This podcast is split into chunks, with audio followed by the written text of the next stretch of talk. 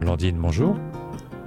Bonjour. Merci, merci de participer euh, à cette rubrique. Tu es de quelle région? Euh, Moi, je suis d'origine euh, en France, je suis plutôt du sud-ouest, mais là, j'habite au Québec en ce moment. Ah, donc là, on se parle, tu es au Québec ah. Oui, absolument. J'adore ça. Donc, il est quelle heure chez toi? Il est 9h du matin. Bon, là, on est hors sujet, mais ça m'intéresse. Ça Qu'est-ce que tu fais là-bas au Québec? Oh, je suis arrivée au Québec parce que j'avais décidé de changer de vie. Euh, avec une maîtrise en océanographie, alors qu'avant j'étais professeur d'SVT en France et tout ça.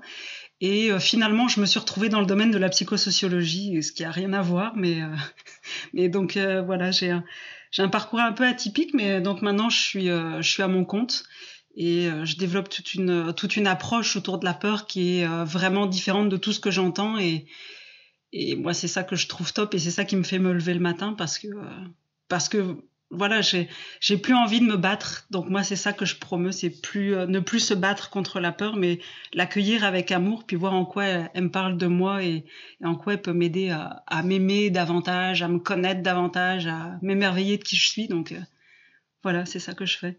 Alors aujourd'hui, qu'est-ce que tu as envie de partager à la communauté? Euh, en relation avec ce que tu as pu lire ou entendre ou apprendre de Franck euh, en fait, moi, Franck, j'ai jamais assisté à aucun de ses stages, à aucune de ses conférences. Euh, j'ai pas eu cette chance-là. J'ai failli, mais finalement, j'ai pas pu assister à une conférence qu'il faisait à un moment donné à Montréal. Mais euh, moi, en fait, Franck, je l'utilise un petit peu comme un, comment je dirais ça, un peu comme un coup de pied aux fesses de temps en temps, quelque chose pour me ramener sur ma voie et pas euh, et, pas celle où je suis en train de m'éparpiller de temps en temps euh, quand je laisse un petit peu trop mon, mon mental euh, me, me donner un peu qu'est-ce que me dire qu'est-ce que je devrais faire et une phrase qui m'a marquée dans les euh, dans les euh, différentes causeries de Franck, c'est soit je suis une bonne personne, soit je suis moi. Et, ce jour-là, je me suis pris une claque fantastique euh, parce que moi, dans mon langage à moi, justement, par rapport à la peur, etc. Moi, je traduis ça par soit je suis une guerrière, soit je suis moi. Parce que moi, pendant longtemps, ce qui m'a animée, c'est je voulais euh, vaincre toutes mes peurs. Parce que je me disais qu'un jour, euh, quand j'aurais réussi à les vaincre toutes, je serais tranquille. Je serais tranquille, j'aurais la voie libre et royale pour, euh, bah, pour vivre une vie sereine, avec, en étant qui je voulais être, etc., etc. Sauf que c'est jamais arrivé. Et j'ai développé une posture de guerrière où j'essayais de me battre contre toutes mes peurs. Et donc finalement, je me suis retrouvée à me battre contre moi-même et, euh, et, contre tous les gens autour de moi. Et donc, à un moment donné, j'ai fini épuisée. Et euh, quand Franck il dit euh, soit je suis une bonne personne, soit je suis moi, ben moi la bonne personne pour moi c'était être une guerrière, c'était être une femme forte, pas montrer de faiblesse, être tout le temps à entreprendre des choses, faire des aventures, faire me faire des défis parce que j'ai fait des défis. Je veux dire, j'ai j'ai euh, fait une traversée de l'océan Indien en voilier, j'ai euh, j'ai fait de l'autostop longue distance, j'ai même fait de l'autostop sans bagages et sans argent. Enfin, je, je, me suis lancé plein de défis, mais finalement tous ces défis-là, je me suis épuisée. Je me suis épuisée parce que j'étais sans arrêt en train, de me battre contre moi-même, contre toutes ces parts de moi que j'aimais pas, que je trouvais faibles, que tous ces doutes que je voyais, et puis je voulais montrer une femme qui avait pas de doute, donc bref, c'était intenable. Et, et, finalement, quand j'entends Franck qui dit euh, soit je suis une bonne personne, soit je suis moi, ben pour moi c'est soit je me bats contre qui je suis pour essayer de donner une bonne image, l'image que j'ai cru qu'il fallait que je donne, soit ben, soit j'aime ce que je suis déjà. Et, euh, et dans ce cas-là, je peux m'épanouir, puis je peux me détendre et je peux juste bah, vivre ma vie. Et, et moi, c'est ça que j'expérimente aujourd'hui, puis c'est ça que c'est ça que j'aime proposer aussi parce que bah voilà quoi, moi je peux plus me battre, puis mon corps il veut plus, mon corps il, veut plus, j'y arrive plus. Quand je suis en mode combat, mon corps me fait très vite comprendre que non non, arrête, on a été là, ça marche pas. Et donc du coup, il s'est passé quoi après quand tu as entendu ça? Bah, en fait, j'étais déjà sur ce chemin de, de de plus être la guerrière euh, mais finalement d'être une guerrière pacifiée, de, donc c'est-à-dire pas une guerrière pacifique. C'est pas la même chose pour moi. Pacifiée, c'est je suis, je sais me battre, mais j'ai trouvé que me battre c'était moins efficace que de ne pas me battre et d'accueillir les choses avec amour. Et donc en fait, qu'est-ce qui s'est passé? Bah, c'est euh, c'est à chaque fois c'est quelque chose qui me ramène à moi.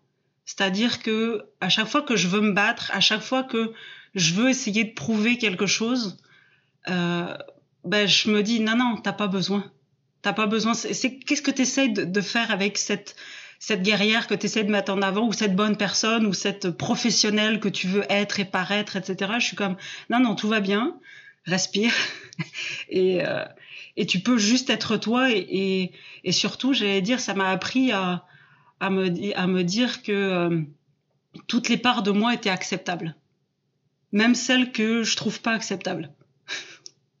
et, en fait, moi, ce que j'aime bien aussi là-dedans, c'est euh, la part de responsabilité que ça amène. C'est-à-dire, au lieu de au lieu de d'essayer de, de, de, de, camoufler ça sous le tapis en disant bah voilà je vais être une bonne personne donc ça ça me plaît pas il faut que je l'écarte et tout c'est de dire euh, j'ai envie, envie d'être une personne aimante, ce qui est autre chose qu'une bonne personne pour moi. Et donc, j'ai ce côté-là. Qu'est-ce que j'en fais? Est-ce que je choisis de le manifester maintenant? Parce que, et j'ai des raisons qui me regardent, mais dans ce cas-là que je les assume, ou est-ce que je choisis simplement de le reconnaître et de le transformer en autre chose? Donc pour moi, c'est un appel à la responsabilité au lieu d'essayer de me cacher derrière tout un tas de trucs euh, qui font que je me considère euh, être euh, la personne, ouais, la bonne personne qui est uniquement celle qui est fiable, etc. Celle qui finalement qu'on pourrait épingler au tableau d'honneur comme étant moi je suis une bonne personne, puis regardez toutes ces mauvaises personnes à côté quoi. Et ouais, c'est l'inconvénient de cette posture, c'est que du coup, euh, elle pointe d'autres personnes, mais, ouais. mais à l'opposé du, du, euh, du, tableau. Et dis-moi, est-ce que ton environnement a changé quand tu as pris conscience ou quand tu as changé d'état d'esprit?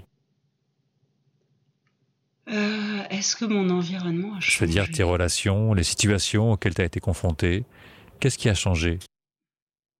Euh, En fait, ce que ce que je m'aperçois, c'est que comme j'ai cette attitude-là envers moi, déjà, je suis beaucoup plus tolérante envers les autres.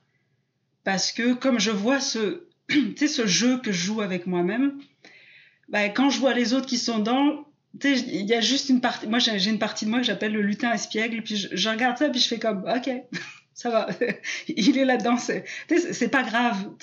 Bon, des fois ça peut m'énerver, ça peut me faire réagir, ça, ça, ça arrive aussi, hein, faut pas rêver mais c'est juste j'ai une petite partie qui qui sourit puis qui fait ok il est là dedans tout va bien.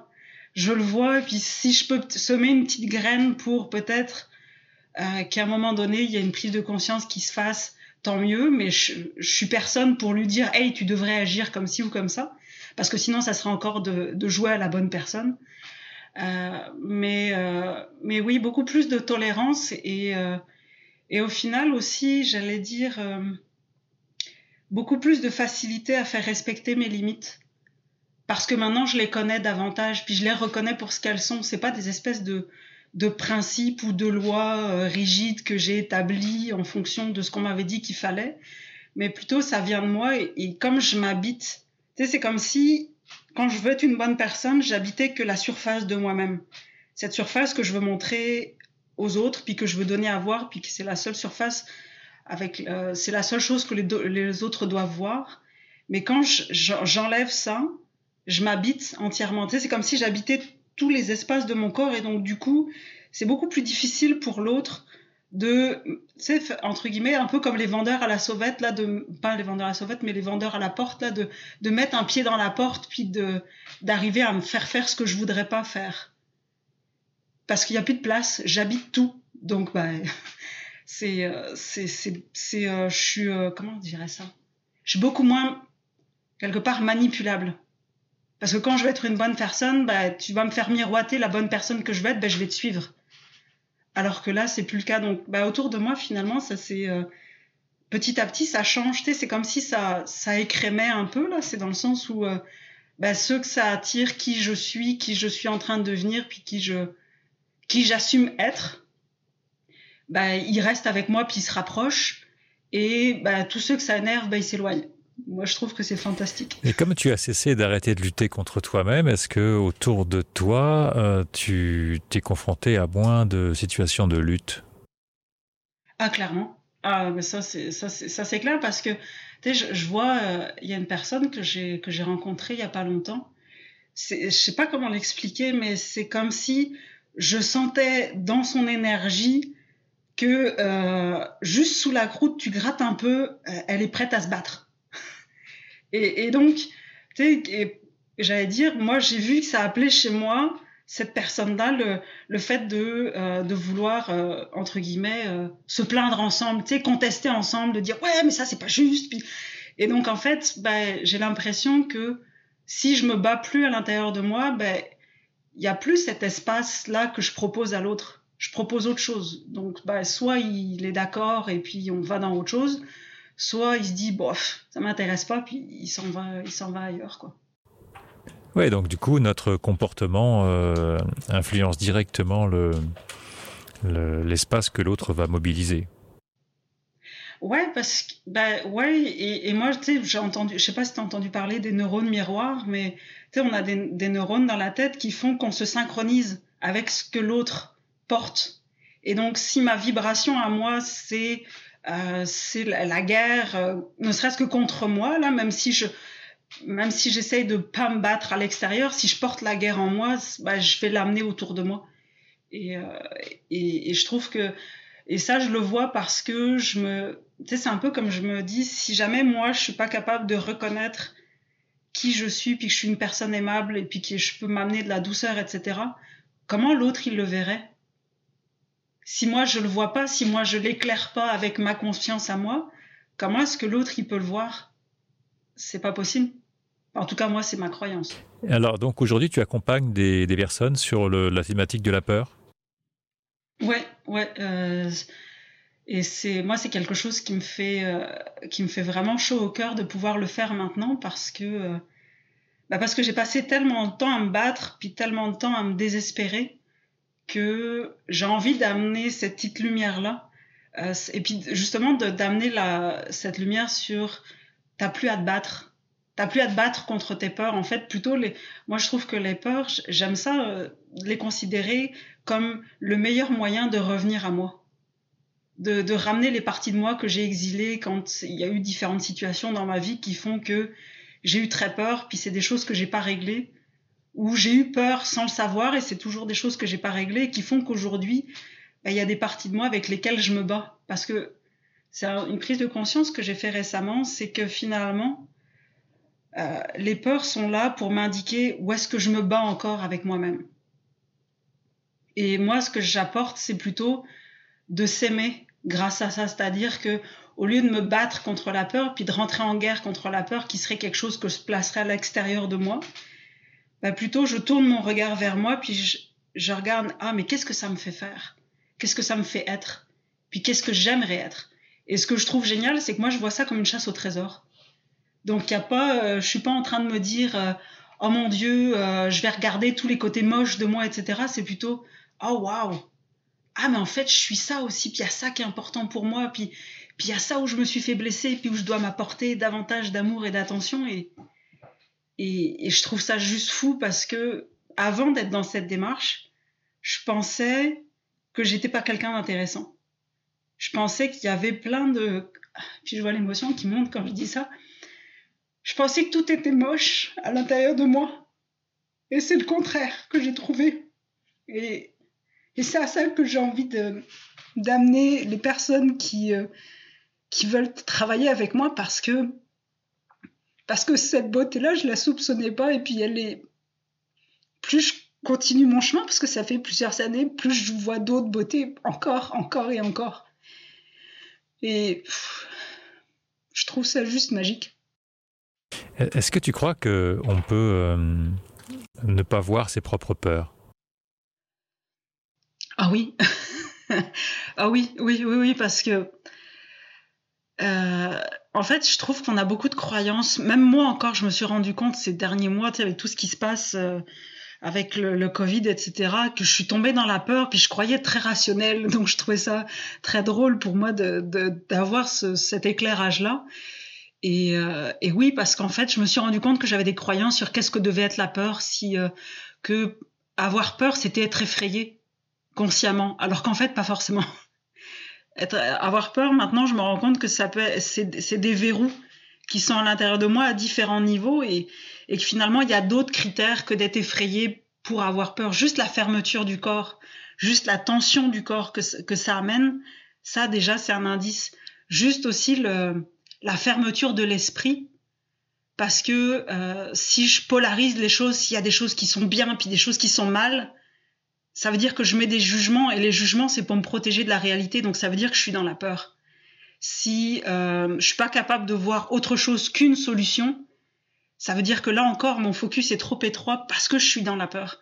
Il y a plein de choses comme ça, puis j'explore ça et notamment euh, à travers un podcast là qui euh, que j'ai commencé qui s'appelle Miss Sherlock Holmes, enquêtrice des peurs, parce que pour moi en fait on manque l'éléphant au milieu de la pièce, donc euh, oui, on, pour moi on peut clairement avoir peur mais pas le savoir. Et les gens que tu reçois, est-ce que tu as constaté que globalement ils avaient toujours un peu les mêmes peurs ou y a au contraire il y aurait une grande palette de, peurs complètement différentes? Euh, moi, je dirais c'est quand même toujours les mêmes peurs. Ça, revient, toujours au même un peu parce que, bah, en tout cas moi, dans ma vision des choses, on est des, on est des êtres humains, tu sais, donc bah, forcément, euh, on se rejoint dans notre humanité sur des, choses fondamentales, le besoin de reconnaissance, de valorisation, d'acceptation, tout ça. Mais après, c'est vrai que ça prend une coloration différente parce que bah, voilà, chacun a sa, vie, euh, chacun a les événements qui lui sont arrivés, chacun a sa propre sensibilité. Puis du coup, moi, je trouve que c'est ça qui fait que c'est passionnant parce que on a chacun notre manière de voir les choses. Puis moi, je suis toujours euh, je, je, suis toujours, euh, comment je dirais ça, épatée quand je vois des mèmes qui circulent sur Internet ou des ou les réactions, les différentes réactions, créations de de plein de personnes à une même situation. Moi, je trouve que c'est juste fou. Je, à chaque fois, je rigole puis je me dis waouh, l'humain, il, il, est top, il est top en termes de, de créativité, de de regards différents. Moi, j'adore. Alors, malgré ça, tu, tu dis que les, les gens ont quand même un, un peu les mêmes peurs. Euh, mm -hmm. Quelles sont-elles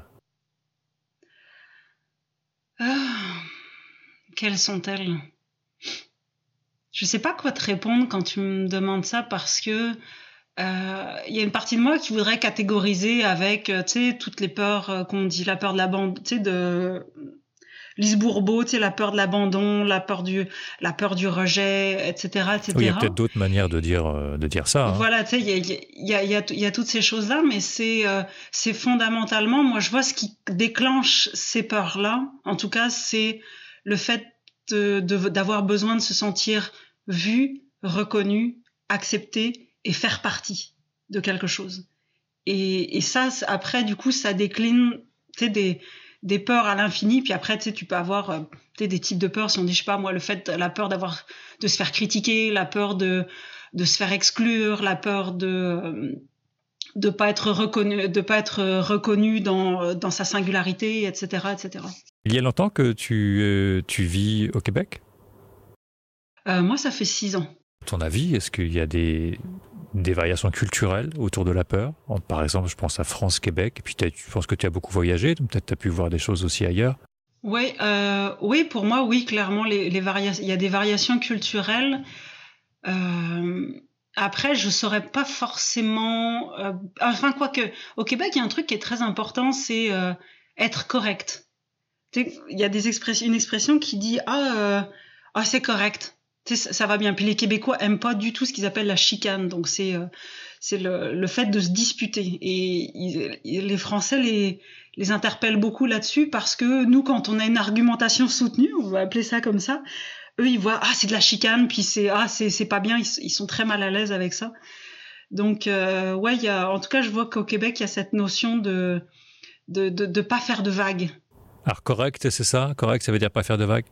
Ouais, c'est ouais, c'est correct. Ça va. Le Québécois, il va rarement, il va euh, rarement essayer de d'imposer son point de vue ou tu sais, il va plutôt être le, gars qui apaise. La, la, comment la réputation des Canadiens, c'est euh, tu sais, c'est les c'est les gentils qui apaisent. tu sais, les casques bleus, tout ça. Tu vois, ça, me fait penser un peu à cette image là. Donc euh, ouais, pour moi, il y a, y a cette il y a cette peur là au Québec là de de, de faire des vagues. Et, euh, et donc on, tout le monde se, se, se, met dans son tout le monde essaye d'aplanir les choses. Donc il y a, y a, cette peur là de, de s'affirmer de faire des vagues. En France ça serait quoi le ah oui en France je dirais euh, de mon regard maintenant un peu plus extérieur parce que ça fait euh, sept ans que j'habite, j'habite plus en France, c'est la peur de passer pour un imbécile, la peur de passer pour un idiot, de pas être éduqué, de de pas savoir. La peur de pas savoir en France, je, la trouve assez terrible. Est-ce que tu as avis ça pourrait venir du système éducatif? À l'école Tu sais, à l'école, on est on est on est jugé sur ce qu'on ne sait pas, en fait. Oui, alors euh, là, tu, là si, si, on parle du système éducatif, on, tu risques de me lancer sur une longue discussion, euh, parce que pour moi, en fait, le système éducatif aujourd'hui, en France comme au Québec, mais en France, il a tendance à être beaucoup plus élitiste qu'au Québec. Euh, en tout cas, ça, moi, c'est ma constatation personnelle, mais c'est que euh, comme on te dit quoi faire, quand le faire, puis quelque part, t'as pas ton mot à dire, ou on te fait croire que tu as ton mot à dire, mais tu l'as pas réellement bah, c'est un système qui conditionne par la peur, la peur de la sanction, la peur de, de paraître bête, qui fait que que tu, tu veux plus poser de questions ou sinon c'est on te on te voit comme euh, la tête de classe puis dans ce cas-là après tu vas te faire tu vas te faire emmerder parce que euh, tu es le chouchou ou tu veux tu lèches les bottes du prof parce que tu veux avoir des bonnes notes etc donc je trouve que c'est dommage tout ce qui est amené comme vecteur de conditionnement par euh, la scolarisation telle qu'elle est proposée aujourd'hui. Et pour moi, clairement, les enjeux qu'on a aujourd'hui, puis tout ce qu'on a à faire face pour faire un monde demain qui soit, euh, qui soit vraiment vivable, tu sais, qui soit des oasis de fraternité, etc. L'école telle qu'elle est aujourd'hui, c'est, c'est juste, ça fait juste l'opposé. C'est ma vision des choses, hein, mais ça, pour moi, ça fait l'opposé.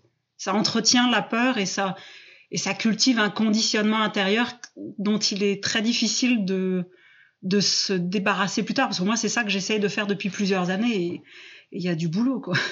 Et ça, c'est valable aussi pour le système québécois? Oui, oui, oui. Oui, j'ai été prof euh, à nouveau euh, il, y a y a au mois d'octobre à peu près.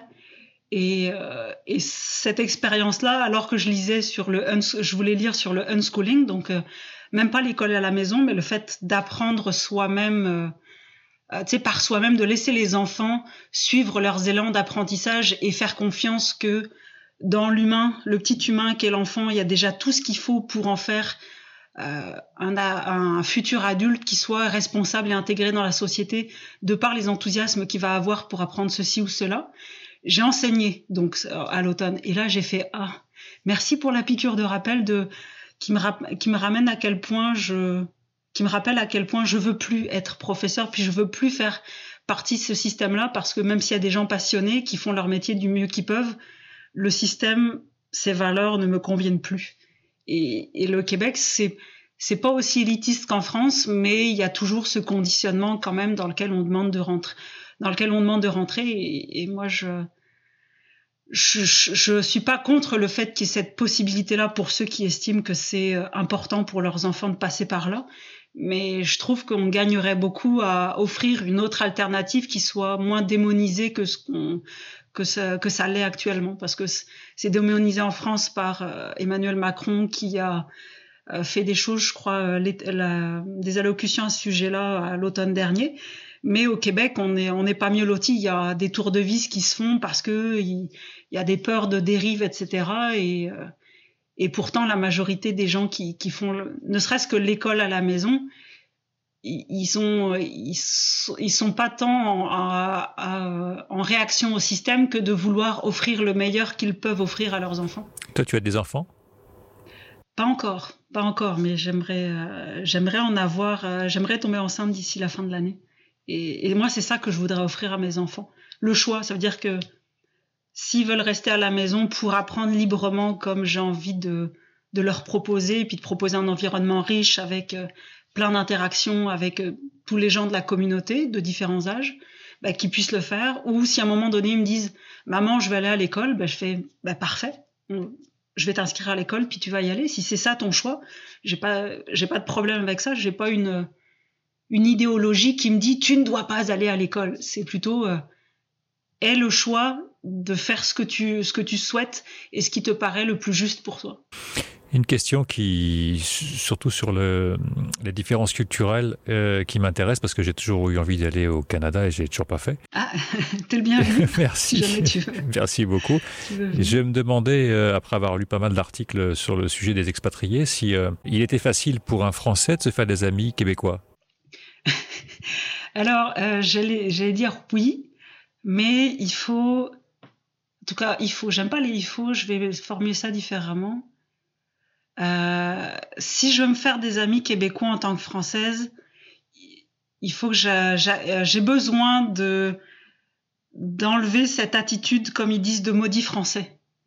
Et je vais m'expliquer quand je dis ça. C'est que l'attitude de, de maudit français, c'est de faire sans arrêt référence à la France comme étant un cran au-dessus tout le reste. Et euh, les Québécois, ça les agace beaucoup parce que, bon, il y a certaines parties de la population qui a un, un complexe d'infériorité vis-à-vis des Français. Euh, mais il y a aussi euh, de, de, croire, de, de, regarder toujours le, le monde du point de vue du Français qui est élitiste puis qui dit ah euh, bah chez nous on a la gastronomie, nous on a l'histoire, nous on a la haute couture mais plutôt finalement de, de, regarder la richesse de ce qui est parce que non, le québécois, ça n'est pas du français, c'est du québécois. ça, s'en rapproche, mais il y a plein de choses qui sont différentes et il y a des significations derrière certains mots qui sont très différentes. Donc c'est juste être ouvert à euh, une pensée qui est différente et qui est aussi valable que ce qu'on nous a appris. Et, et moi, je, moi, je dis maintenant que le Québec, depuis que je suis au Québec, je remercie beaucoup les Québécois de de m'avoir appris euh, davantage l'humilité et la gentillesse. Je dis pas que les Français sont pas humbles et pas gentils, là c'est pas ça que je veux dire, mais c'est juste que moi, ça m'a amené à un niveau d'humilité et de gentillesse que je n'avais pas avant. Donc ça veut dire que tu as des amis euh, québécois Ah mais en fait, la grosse majorité de mes amis sont des Québécois.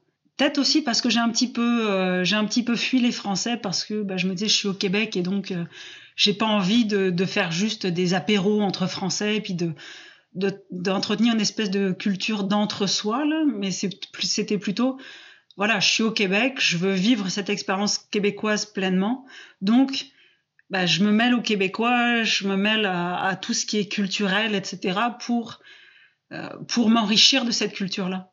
Mais alors dis-moi, là tu habites euh, à Québec au Québec ou, ou, ou ailleurs euh, Non, je, je, suis dans les Laurentides, donc c'est une, une, région du Québec qui est au nord-ouest de Montréal. Donc euh, là, si je regarde de ma fenêtre, j'ai euh, j'ai un, un, lac gelé, j'ai des, des, arbres enneigés. Et, euh, et je suis, là, j'habite à la campagne parce que je préfère la campagne. Moi, je, je suis quelqu'un de la campagne.